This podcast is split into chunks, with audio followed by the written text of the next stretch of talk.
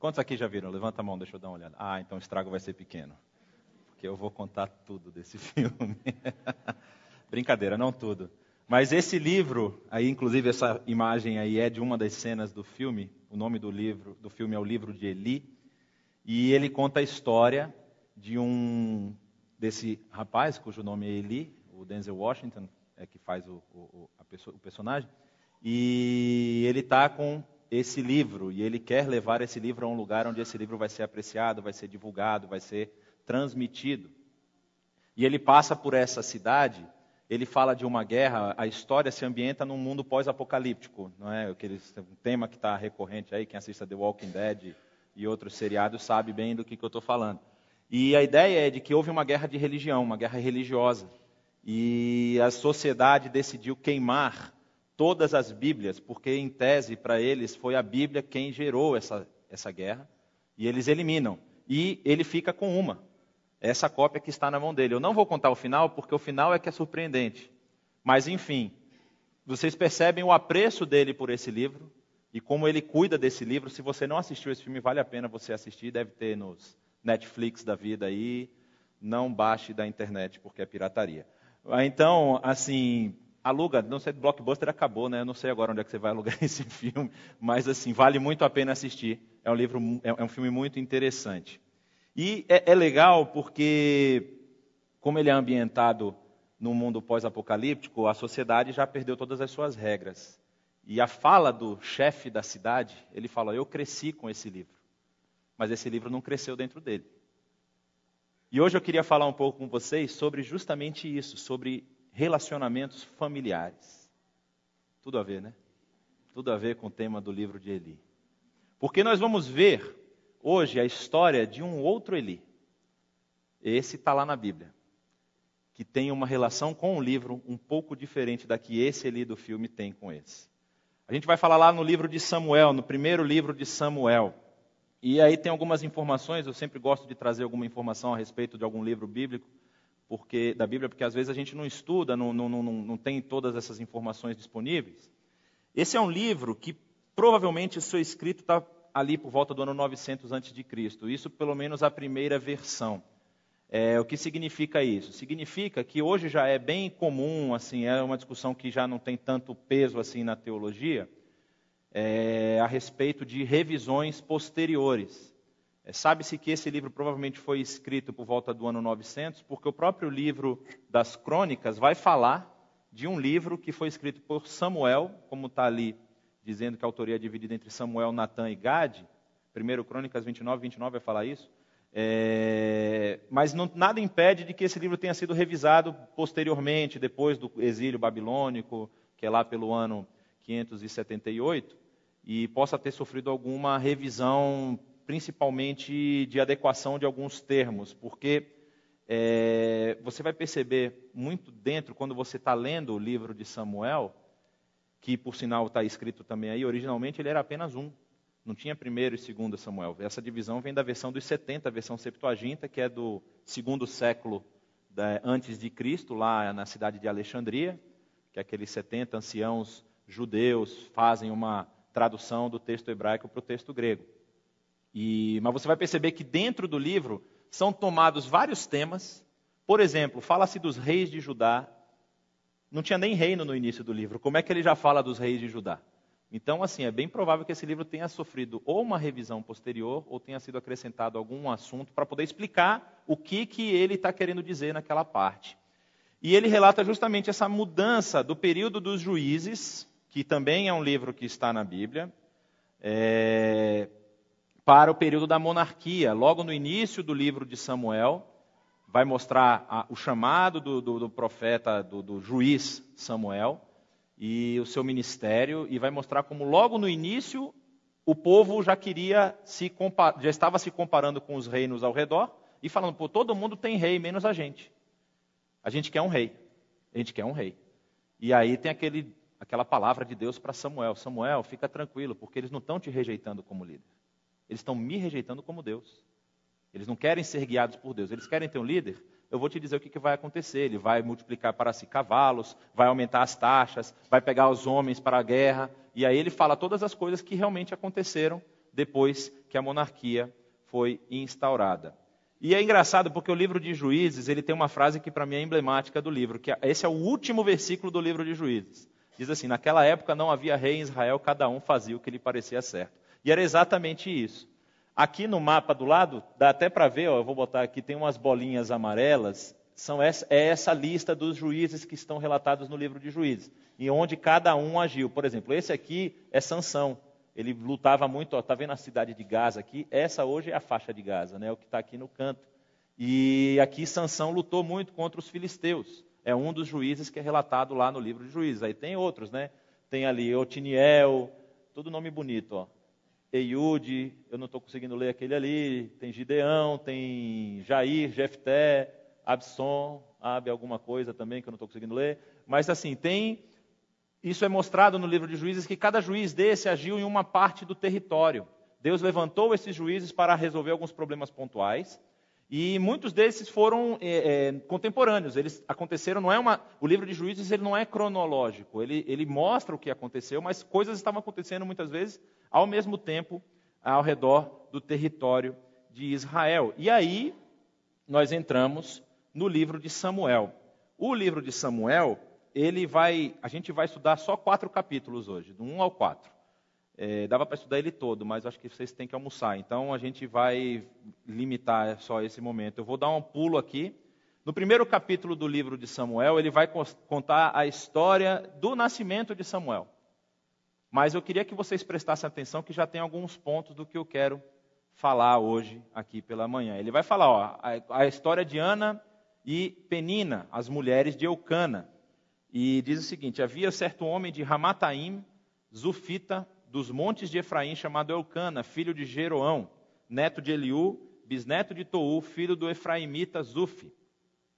Ele tinha duas mulheres. Uma se chamava Ana e a outra Penina. Penina tinha filhos, Ana, porém, não tinha. E isso era um sinal é, negativo. Se a mulher não conseguisse ter filhos, porque a, a, um dos fatores mais importantes desse período de Israel é a sobrevivência. Então, precisava gerar filhos, precisava gerar descendência, para o povo não diminuir. E não só gerar descendência, como a perpetuação do nome da sua família. Ou seja, ele é um zufita, certo? Ele é da família de Zuf. Se na geração dele não tem filho, o nome de Zuf é eliminado do povo. Então ele precisava continuar gerando filhos, a descendência. Então ter filhos era uma bênção, como continua sendo até hoje. Amém? Amém. O pessoal está afiado aqui, que bom. Achei que ia falar misericórdia, mas tudo bem. É...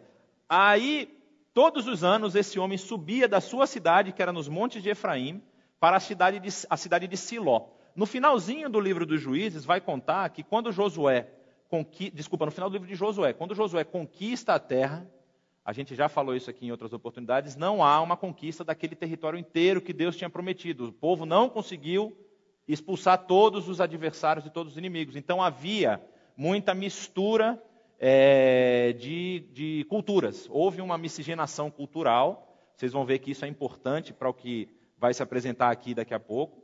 E eles chegaram à cidade de Siló e montaram o tabernáculo lá.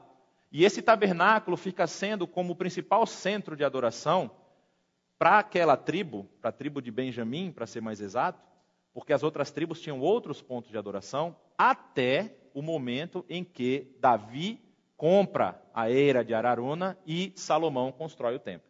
Quando Salomão constrói o templo, aí volta-se o culto para Jerusalém. Jerusalém se torna a cidade santa e, e vira a principal cidade de adoração do povo de Israel até a divisão. Aí você tem de novo Betel e Dan, que se tornam outro centro de adoração no norte. E aí dizia que subia para a cidade de Siló para adorar e sacrificar ao Senhor dos exércitos. Lá, Ofni e Finéias, os dois filhos de Eli, eram sacerdotes do Senhor. Eli provavelmente era o sumo sacerdote. Essa a primeira vez que aparece na Bíblia o nome Eli. O nome desse sacerdote Eli. E ele tem uma função muito importante no chamado de Samuel. Porque vocês vão ver mais. A gente vai, na verdade, eu vou pular o capítulo 3, que é o capítulo do chamado de Samuel, mas é ele quem fala para Samuel responder ao Senhor. Quando Samuel diz que está sendo ouvindo, ouvindo seu nome ser chamado, Aí ele vai, Eli, você me chamou? Ele falou, não, não te chamei. Aí a segunda vez, você me chamou? Não. Na terceira vez, cai a ficha. Ele falou, ó, quando falar, você fala, fala, Senhor, que o teu servo ouve. E aí Deus passa a, a missão para Samuel. Mas a gente já começa a perceber que esse Eli ele era um cara meio complicado. No capítulo 1 mesmo, quando Ana está lá é, orando e chorando diante do Senhor, no seu serviço anual, ela está chorando porque ela não tem filhos. E aí ela faz uma oração dizendo assim: Senhor, se o Senhor me der um filho, eu prometo que eu vou consagrar ele a ti. Assim que ele tiver com idade suficiente, eu trago ele aqui para Siló e ele vai ser servo teu durante a vida dele toda.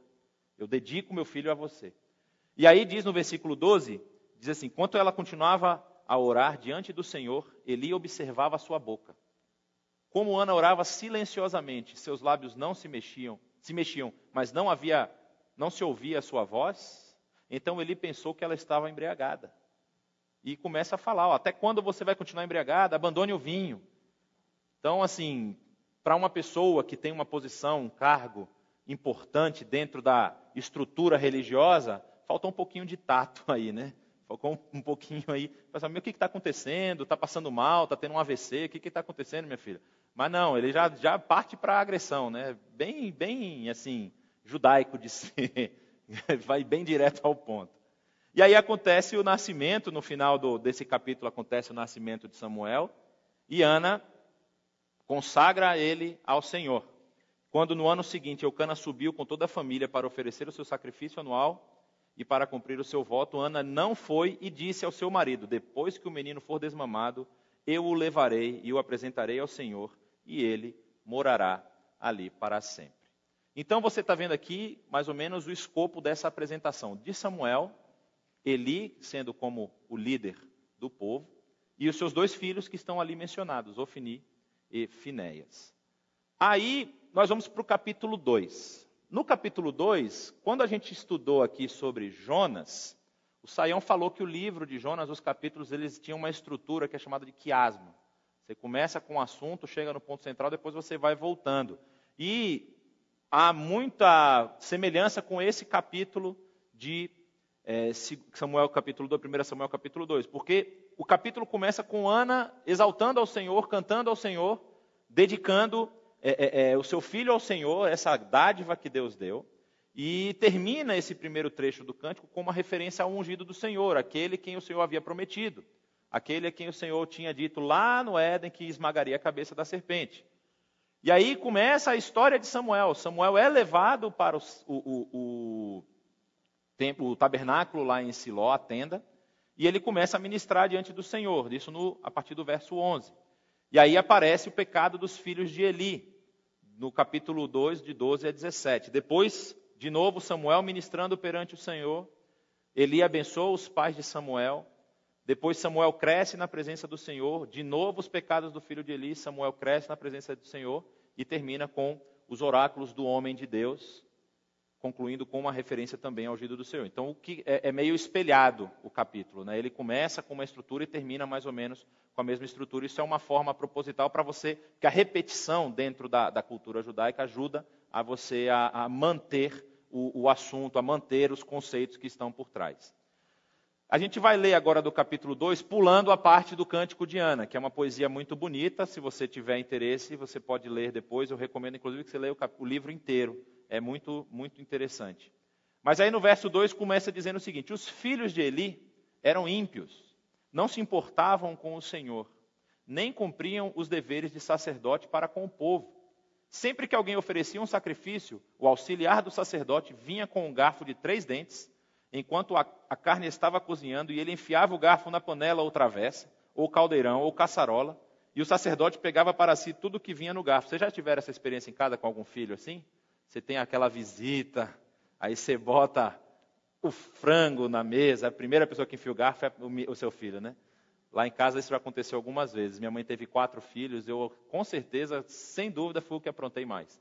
É, mas assim, sempre tem, né? Aí tem aquela piada velha, oh, tem visita hoje, né? Porque, a, tipo, quando a mesa está bem posta, assim, que só vem prato bonito para a mesa quando tem visita.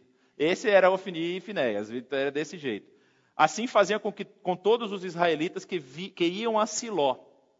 Mas antes, mas antes mesmo de queimarem a gordura, que a gordura era santificada, sacrificada ao Senhor, era, era aroma suave, era, era, era oferta dedicada ao Senhor. Antes mesmo de queimar a gordura, vinha o auxiliar do sacerdote e dizia ao homem que estava oferecendo o sacrifício: Dê um pedaço desta carne para o sacerdote assar. Ele não aceitará carne cozida, somente crua. Se você é do sul, você sabe bem do que ele está falando. Enfim, se o homem lhe dissesse, deixa primeiro a gordura se queimar e então pega o que quiser, o auxiliar respondia, não, entregue a carne agora, senão eu a tomarei à força. Esse era o tipo de relacionamento dos filhos de Eli com a população, com o povo. Só que tem um agravante aqui. Eles são os líderes religiosos da comunidade.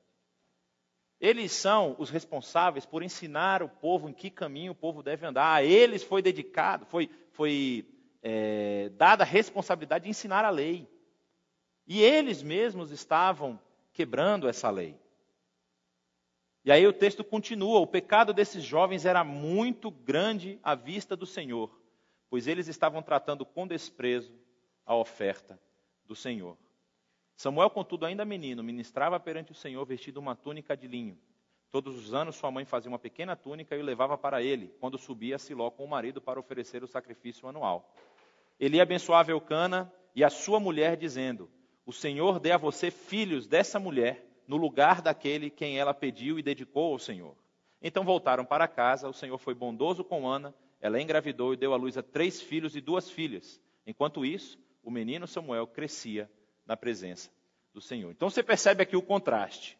É uma forma proposital do, do, do escritor fazer isso. É, ele fala: olha, você tem aqui o que não se deve fazer, e você está vendo como aquela pessoa que faz o que Deus quer está recebendo uma bênção, está sendo abençoado. E a bênção não foi para Samuel, a bênção foi para os pais que dedicaram o filho. Os pais que lutaram, que batalharam para instruir o filho no caminho que ele devia andar. E aí, nós vamos continuar no capítulo 2, quando Eli descobre o que os seus filhos estão fazendo. Diz o seguinte: Eli, já bem idoso, ficou sabendo de tudo que os seus filhos faziam a todo Israel e que eles se deitavam com as mulheres que serviam junto à entrada da tenda do encontro. Pode parecer estranho, mas isso é um dos resquícios do envolvimento do povo de Israel com as religiões cananitas. Porque um dos cultos presentes no culto cananeu, uma das, das, das cerimônias presentes, era um culto de fertilidade. E esse culto de fertilidade, principalmente para Baal e Astarote, que eram as duas deidades da fertilidade, né? o Baal, que era quem mandava a chuva, e Astarote era quem recebia essa chuva na terra, era feito dentro de uma relação sexual. Então você tinha as sacerdotisas, as prostitutas cultuais, que ficavam servindo à porta dos templos de Baal. Só que Israel estava tão imerso nessa confusão, nessa bagunça, que as sacerdotisas elas ficavam na porta da tenda do encontro. E Ofni, Ofne, como é mesmo? Ofni e Finéias, os nomes é tão difícil que eu estou até confundindo agora. Ofni e Finéias, eles estavam se aproveitando dessa situação. Eles estavam mostrando ao povo o que não deveria fazer. Mas por que, que eu botei o destaque ali no já bem idoso? Porque era papel do pai instruir os seus filhos. Eli era o sumo sacerdote. Eli era o chefe. Eli era o chefe da casa. E os seus filhos não tinham aprendido até esse ponto, até esse momento, como deveriam se portar diante do Senhor. E aí eu mostro o contraste com o filme, o, o livro de Eli. Porque o livro de Eli, que no caso ali é a Bíblia, você vê o apego que o Eli do filme tinha por aquele livro. O cuidado que ele tinha. E o portador da mensagem de Deus, nem passar para os seus filhos ele não passou. Isso acende um alerta na gente, a nossa responsabilidade. E eu vou falar uma coisa que eu devia ter falado no início. Tudo que eu estou falando aqui sobre criação de filhos é teórico, tá? Porque eu não tenho filhos. Então eu estou pegando da Bíblia. Vocês estão, querem brigar com alguma coisa que eu falar, vocês brigam com a Bíblia, não brigam comigo, não. Eu estou falando o que está lá. É responsabilidade dos pais ensinar os seus filhos no caminho que devem andar. É muito engraçado que a gente vê muito assim, é, pais você pode perguntar para qualquer pedagogo, de qualquer escola de, de, de, primeiro ou segundo grau. Hoje tem tido um movimento muito grande de pais que passam a responsabilidade da educação para a escola. Mas eu estou pagando. Ensina meu filho a se comportar. Ensina meu filho a, a, a, a estudar direito, ensina meu filho a respeitar os outros. Educação se dá em casa.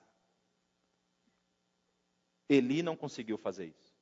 E os seus filhos já tinham caminhado um longo caminho fora da presença do Senhor.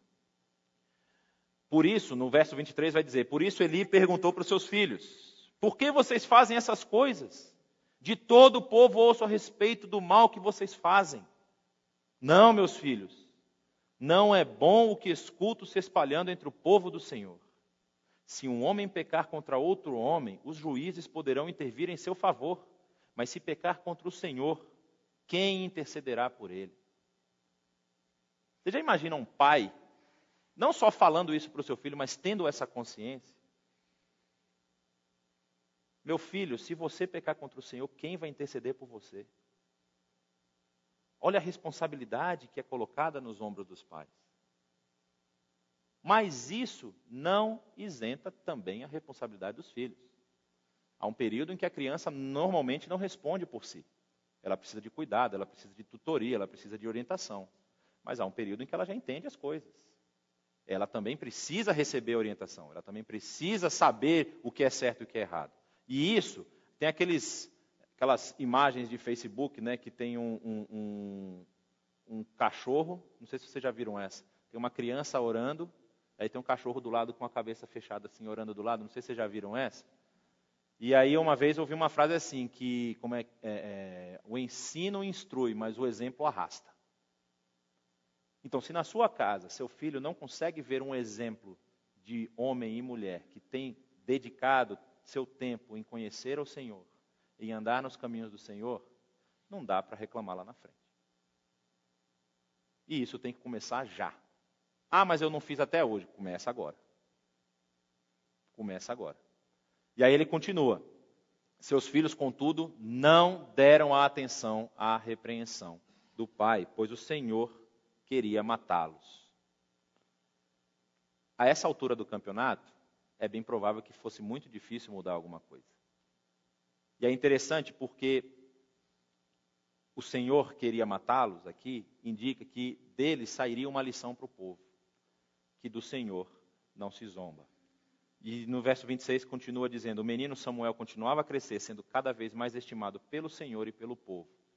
Provérbios 29, 15 diz: A vara da correção dá sabedoria, mas a criança entrega a si mesma em vergonha a sua mãe. Meu pai falava uma coisa em casa, eu não sei se meu pai falava ou eu absorvi isso de alguma outra forma, mas eu tenho quase certeza que meu pai já falou isso pra gente. Ele falava assim: eu disciplino em casa e o disciplinar em casa era apanhar mesmo, tá? Não tem esse negócio de tá errado, não, era bater mesmo eu disciplino em casa para a polícia não bater na rua. Muitas vezes a gente fica com, ah, mas é meu filhinho. Ah, ele não fez por mal. Ah, e o que, que tem ele ter o último celular? O coleguinha dele tem. O que, que tem ele ter sete videogames e não me emprestar nenhum?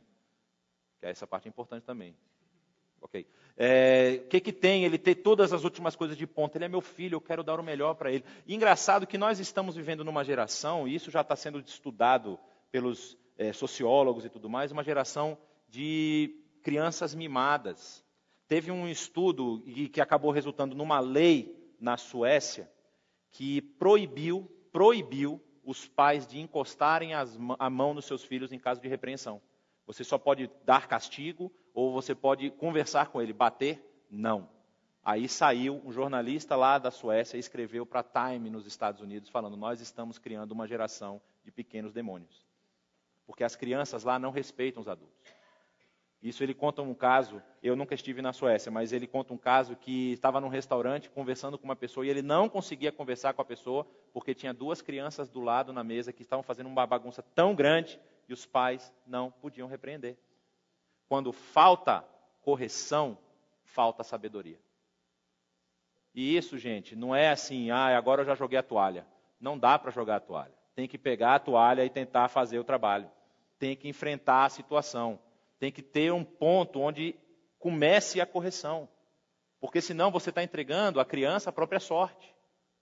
E isso é muito importante quando a gente fala de relacionamento, porque a melhor correção, com certeza, a melhor instrução, com certeza, é a palavra de Deus. Eli como chefe do povo, como o sacerdote responsável por levar o povo à adoração naquele momento, tinha uma responsabilidade ainda maior. Ele era o líder religioso do povo. E os seus dois filhos, que estavam na mesma atividade, na mesma profissão, não seguiam os seus ensinamentos. Eu não vou nem começar a contar aqui as experiências que eu tenho ouvido de filhos de pastores. Eu creio que talvez vocês já ouviram. Mas assim, filho de pastor usava uma desculpa: ah, todo mundo espera que filho de pastor seja santo. Mas filho de pastor tem que ser santo como qualquer outra pessoa. A santidade não é porque ele é filho de pastor, é porque ele é servo de Deus. Eu sei o que eu aprontei nessa vida. E eu sei que Deus colocou um pai que me disciplinou. Imagina se meu pai deixasse eu, por isso as coisas que eu fiz. Na adolescência, tá, gente? Já passou essa parte. Eu melhorei bastante, eu acho. É... E aí o texto continua. E olha só, é tão interessante que o, o, o escritor ele não está preocupado em dar nome aos bois, ele está preocupado em contar a história. Falou: vocês estão vendo o que estava acontecendo até aqui? Veio um homem de Deus. Quem é esse homem de Deus? Quem é essa pessoa? Não se ouve mais falar nessa pessoa. Se era um profeta, se era uma pessoa que estava lá capinando e Deus falou, vai lá e fala. O cara apareceu na história. E aí ele vai dizer: Assim diz o Senhor. Acaso não me revelei claramente a família do seu pai quando eles estavam no Egito sob o domínio do Faraó? Só uma questão nessa questão do homem de Deus, que essa é importante, eu tinha esquecido. Muitas vezes você vai ouvir uma mensagem, que é uma mensagem bíblica, e fala para a sua vida, mas você vai olhar para a pessoa que está dando a mensagem, mas quem é essa pessoa? Eu não tenho que ouvir essa pessoa. Se o pastor falar, eu ouço. Quem é esse irmão que está me dando essa repreensão? Não, se o pastor falar, se a repreensão vem de Deus, meu irmão, baixa a orelha. Baixa a orelha e segue. Você precisa ter conhecimento da palavra de Deus para saber se vem de Deus ou não. Isso é uma segunda etapa, que deveria ser a primeira, mas agora que a carruagem já está andando, então comece a estudar a Bíblia para você saber qual é a vontade de Deus. E quando a repreensão vier, ouça. E aí ele continua dizendo: Eu escolhi seu pai, aquele falando de Arão, né? Dentre todas as tribos de Israel para ser meu sacerdote, subir ao meu altar, queimar incenso e usar um colete sacerdotal na minha presença. Também dei à família de seu pai todas as ofertas preparadas no fogo pelos israelitas.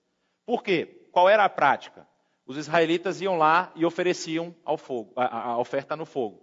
Quando a oferta já tinha queimado a gordura, que era aroma suave, o sacerdote podia comer, porque aquilo tinha parte do sacerdote, era parte do sustento do sacerdote. O que o, o, o Ofni e o Finés estavam fazendo era um caminho mais curto. Falou, não, deixa que a gente vai fazer o nosso churrasco de picanha, eu quero pegar a parte da gordura, porque se você come picanha sem gordura, você está em pecado. Amém? Vixe, não veio amém não dessa vez? Olha, depois dessa discussão para um próximo passo, mas é importante. Mas enfim, é, eles sabiam que era bom. Pode fazer mal para o coração, mas faz bem para a boca, que é um negócio impressionante. Eles sabiam. E essa era a parte que Deus falou: essa parte é minha. Não, mas por que, que tem que ser tudo de Deus? Deus também já tem o mundo todo, o que, que ele quer isso também? Tudo é de Deus.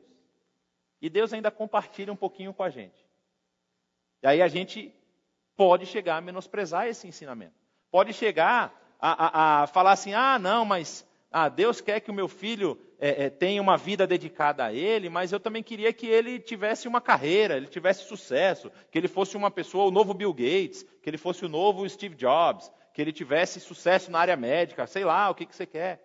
Ele pode ter todas essas coisas, desde que tudo que ele faça seja para honrar e glorificar o Senhor. É essa que é a questão.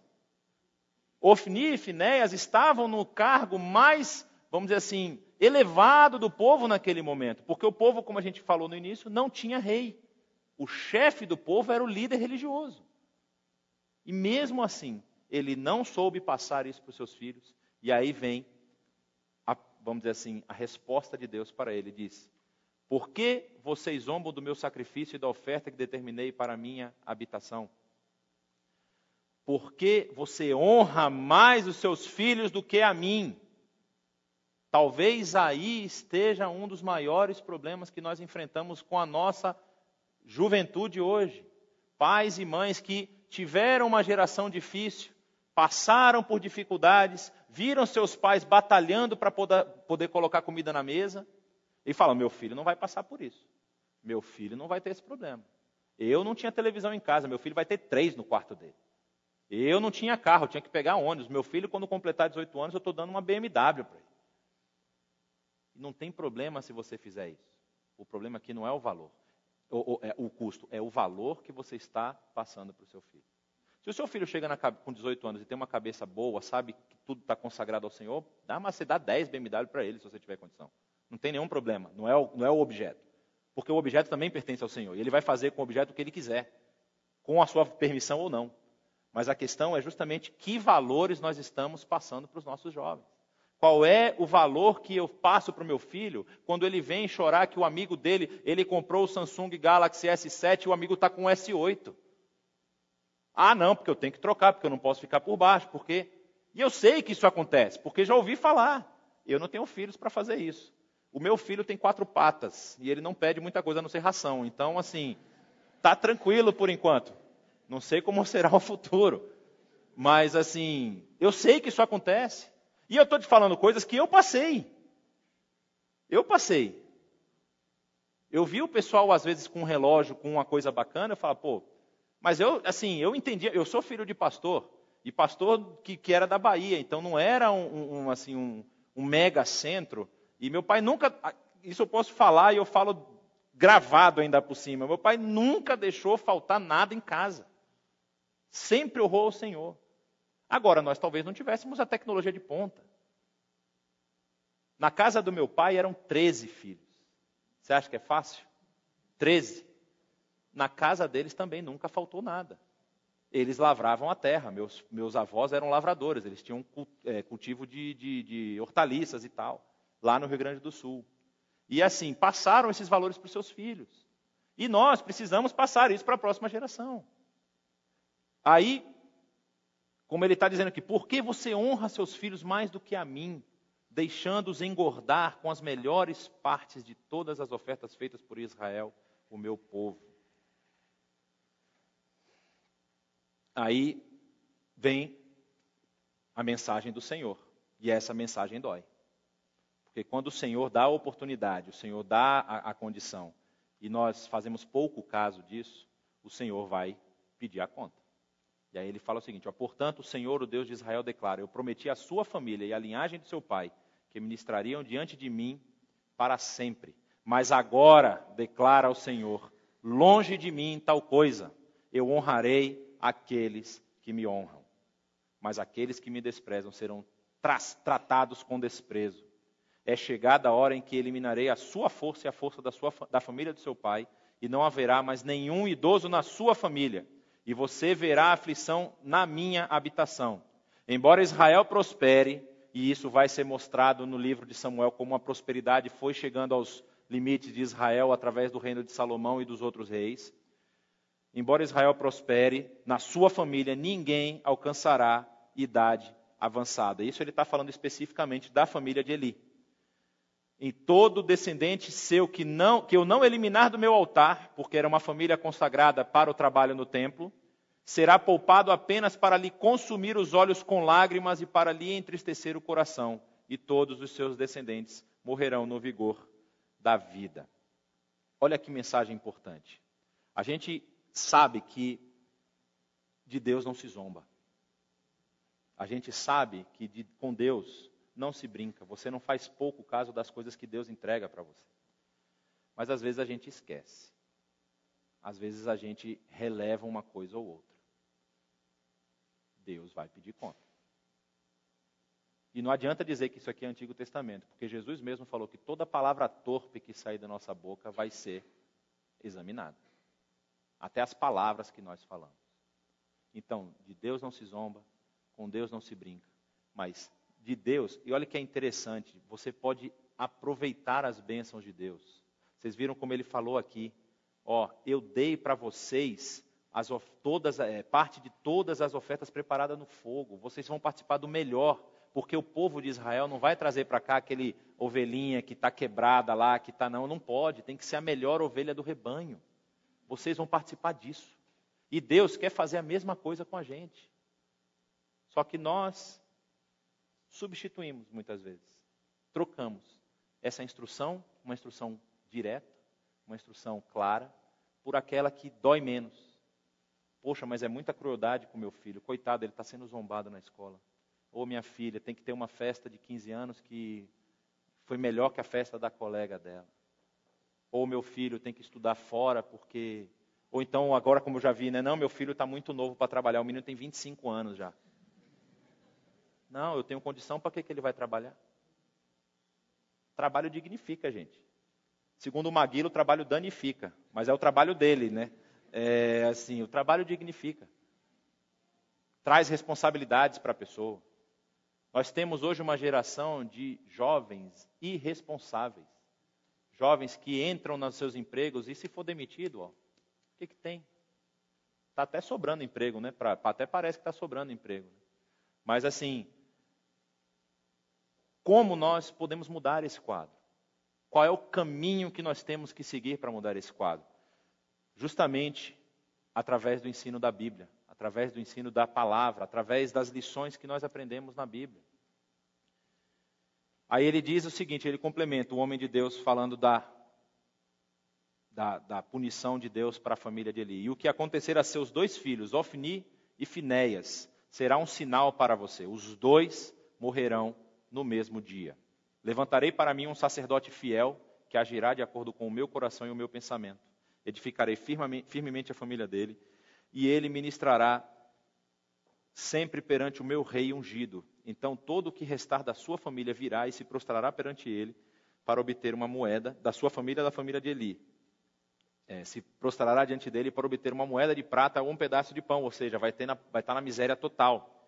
E lhe implorará que ponha alguma função sacerdotal para ter o que comer.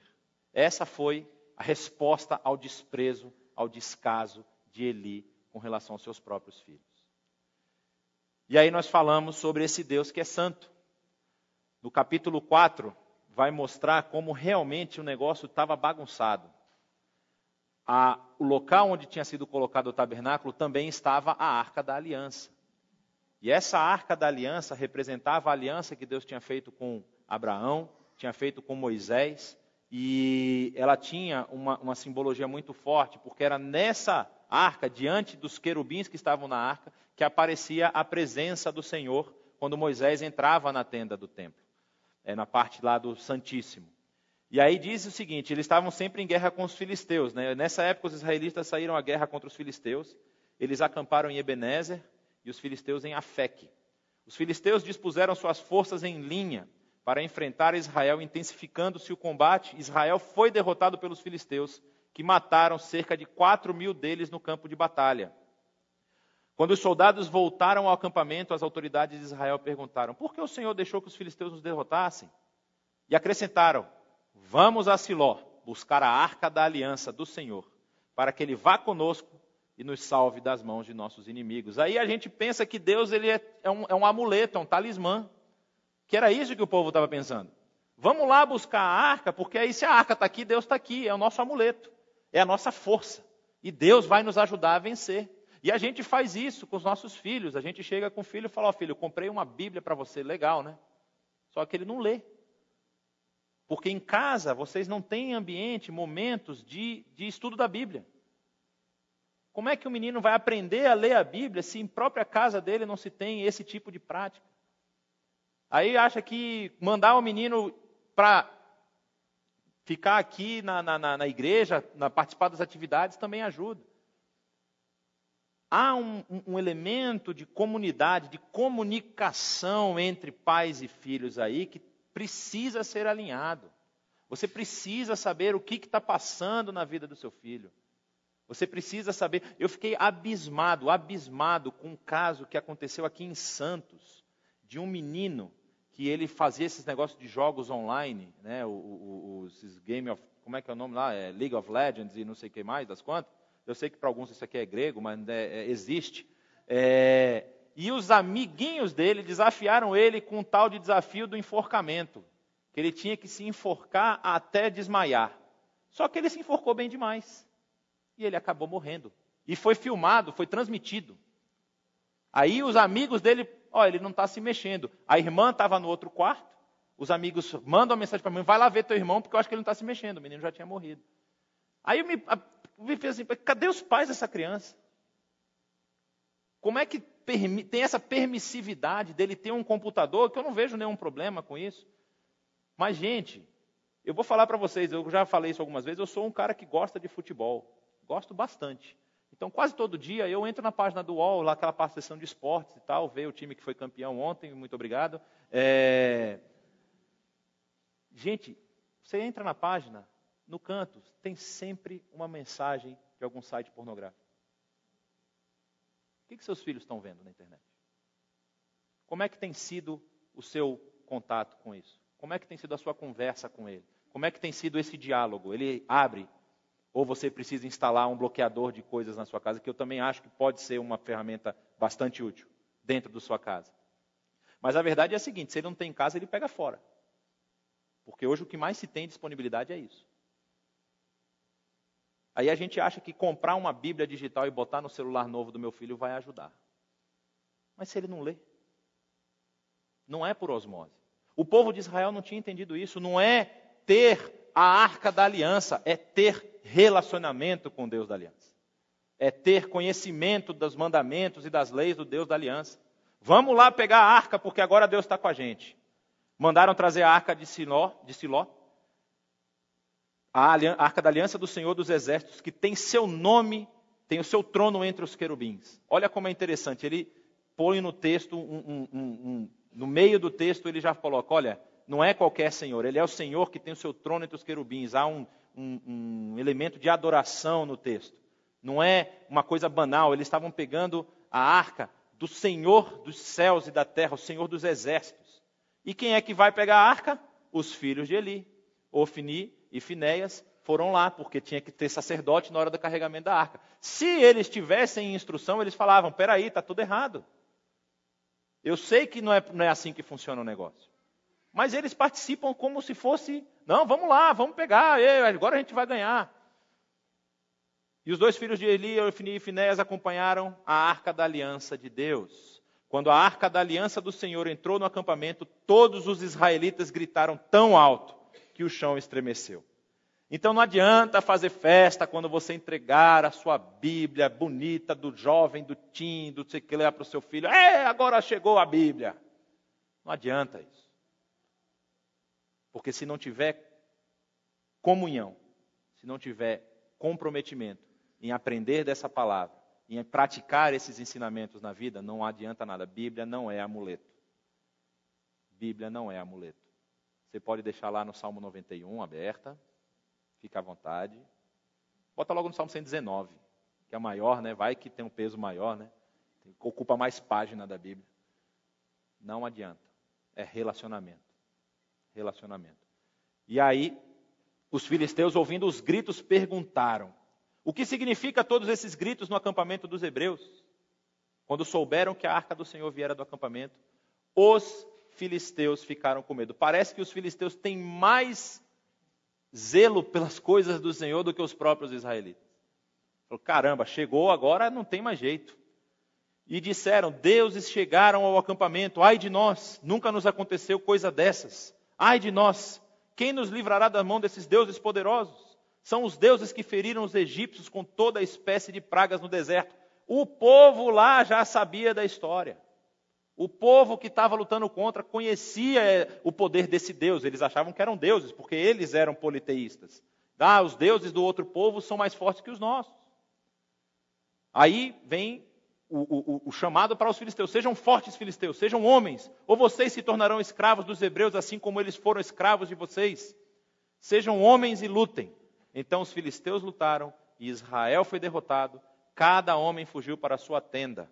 O massacre foi muito grande. Israel perdeu 30 mil homens de infantaria. A arca de Deus foi tomada. E os dois filhos de Eli, Ofni e Finéas, morreram. É bom que eles morreram agora que eu não preciso repetir o nome deles, que é difícil. É... Acabou. O que Deus tinha prometido para Eli se cumpriu. Porque eles não tiveram zelo com as coisas do Senhor. A gente às vezes fala essas coisas e o pessoal pensa, nossa, eu vou ter que fazer uma mudança gigante na minha vida.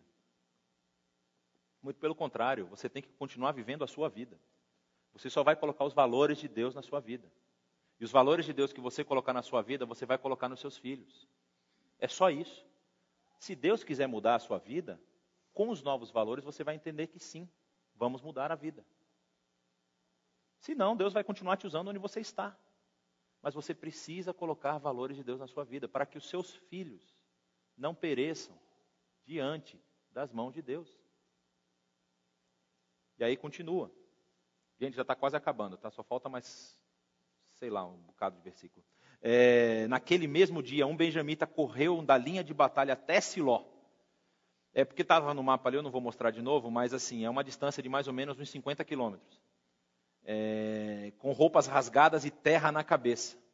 Quando ele chegou, Eli estava sentado em sua cadeira, ao lado da estrada, preocupado, pois em seu coração temia pela arca de Deus. Ou seja, o próprio Eli sabia que era uma besteira tirar a arca de lá. Ele já estava temeroso. O homem entrou na cidade e contou o que havia acontecido, e a cidade começou a gritar. Ele ouviu os gritos e perguntou: O que significa esse tumulto? O homem correu para contar tudo a Eli. Ele tinha 98 anos de idade e seus olhos já estavam imóveis, ele não conseguia enxergar. O homem lhe disse: Acabei de chegar da linha de batalha, fugi de lá hoje mesmo. Ele perguntou: O que aconteceu, meu filho? E o mensageiro respondeu: Israel fugiu dos filisteus e houve uma grande matança entre os soldados. Também os seus dois filhos, já tem que ler mais uma vez. Ofni e Finéias estão mortos e a arca de Deus foi tomada. O grande problema aqui é que, para Eli, como Eli não está alinhado com esses ensinamentos que já haviam sido passados pelos sacerdotes antes dele, ele acha que o amuleto de Israel foi embora. Ele acha que acabou toda a esperança de Israel. Porque a presença do Senhor estava com outro povo. Ele não conhecia nem mesmo a aliança do Deus que tinha feito com o povo dele. Como é que você esperava que os filhos dele tivessem uma, uma, uma relação diferente? Quando mencionou a arca de Deus, Eli caiu da cadeira para trás, ao lado do portão. Vou até olhar aqui para ver se não cai também. Quebrou o pescoço e morreu, porque era velho e pesado. Eli liderou Israel durante 40 anos. Sua nora, mulher de Finéias, estava grávida e perto de dar à luz. Quando ouviu a notícia de que a arca de Deus havia sido tomada e que seu sogro e seu marido estavam mortos, entrou em trabalho de parto e deu à luz, mas não resistiu às dores do parto. Enquanto morria, as mulheres que a ajudavam disseram: Não se desespere, você teve um menino, ou seja, você vai perpetuar o nome de Finéias, porque é a sequência do nome. Ele continua dentro da aliança. Mas ela não respondeu nem deu atenção, porque na cabeça dela toda a esperança de Israel havia acabado. Ela deu ao menino o nome Icabod e disse: A glória se foi de Israel. Kavod é a palavra hebraica que se representa a glória, a presença. E Icabod é a negação do Kavod, ou seja, é o não Kavod. Então não há mais glória. E ela disse isso porque a arca foi tomada e por causa da morte do sogro e do marido. E ainda acrescentou: A glória se foi de Israel, pois a arca de Deus foi tomada. Então a gente precisa ter muita atenção para saber se nós estamos com um relacionamento alinhado com Deus. Se nós estamos com a nossa vida diante da, da, daquilo que Deus ordenou, daquilo que Deus colocou como mandamento. Porque à medida que a nossa vida tende a se alinhar, os resultados disso são visíveis para os outros. E isso vai influenciar a sua casa. Isso vai ser passado aos seus filhos. Novamente eu falo, não significa que pelo fato de você andar na presença do Senhor, os seus filhos também andarão. Eles precisam andar na presença do Senhor. Mas é muito mais fácil com um exemplo dentro de casa do que alguém só colocando coisas na cabeça deles. Porque o que a sociedade mais faz hoje é colocar coisa na cabeça da gente. Propaganda, a, a quantidade de informação visual, de áudio, de tudo que a gente recebe é muito grande. Mas o exemplo transforma a vida da pessoa. Então você precisa ser um exemplo dentro da sua casa. Você precisa ser um exemplo para os seus filhos. Seja os seus filhos com 12 anos, com 15 anos, com 30, 40, 50. À medida que você transforma a sua vida, o seu exemplo passa para os outros. O resultado para Israel de um sacerdote que não soube passar isso para os seus filhos foi que Israel perdeu a arca da aliança. Deus vai intervir depois para ela voltar. Mas isso é um trabalho dele. Mas naquele momento Israel estava diante de, uma, de um peso muito grande, porque um sacerdote, pai, não soube ensinar os seus filhos como é que ele deveria andar. Eu espero que na sua casa não, na sua casa não esteja tão difícil assim. Eu espero, sinceramente, que se tiver que fazer alguma mudança, seja pequena.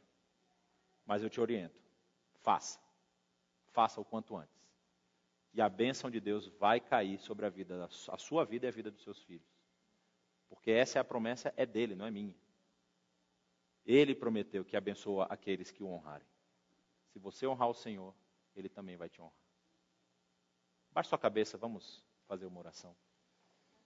Coloque diante do Senhor a sua vida, como você tem dedicado o seu tempo na sua semana, na criação dos seus filhos, na influência que você exerce sobre eles, também passando para os irmãos, para sua família maior, como você tem sido canal de influência e de bênção na vida dessas pessoas. E que você possa, de coração, dedicar parte do seu tempo, que nós também temos outras atividades, mas parte desse tempo para andar com Deus, para estar mais próximo de Deus, para buscar os ensinamentos de Deus, para que a sua vida seja transformada e através da sua vida outras vidas também sejam transformadas. Pai querido, muito obrigado por essa manhã. Muito obrigado porque na tua palavra nós encontramos ensinamento que nos traz vida, Senhor. Nós encontramos ensinamento que pode transformar o nosso pensamento, transformar o nosso comportamento e influenciar outros. Nós te pedimos nesse momento, Senhor, é que através do teu Espírito Santo, o Senhor aponte para nós onde precisamos mudar no nosso comportamento, nas nossas atitudes, no tempo que dedicamos a coisas desse mundo, que poderíamos estar dedicando a Ti, dedicando no conhecimento da Tua palavra, no ensinamento que ela nos traz, na transformação do nosso comportamento, para que nós possamos ser servos cada vez mais próximos de Ti, servindo não apenas aos domingos ou quando nós tivermos tempo, mas durante toda a nossa semana, durante toda a nossa vida, dedicados à Tua obra, dedicados a, a, a viver aquilo que o Evangelho e a Tua palavra nos ensinam. Muito obrigado porque nós temos liberdade de estudar, de adquirir conhecimento, nós não temos perseguição e nos fortalece, porque o mundo aí fora, ele não quer esse tipo de mudança, ele vai trabalhar contra nós com relação a isso e que o Senhor possa nos fortalecer na tua palavra, para que nós sejamos sal e luz nesse mundo que está aí sem sal e nas trevas. Muito obrigado por tudo, em nome de Jesus é que oramos. Amém.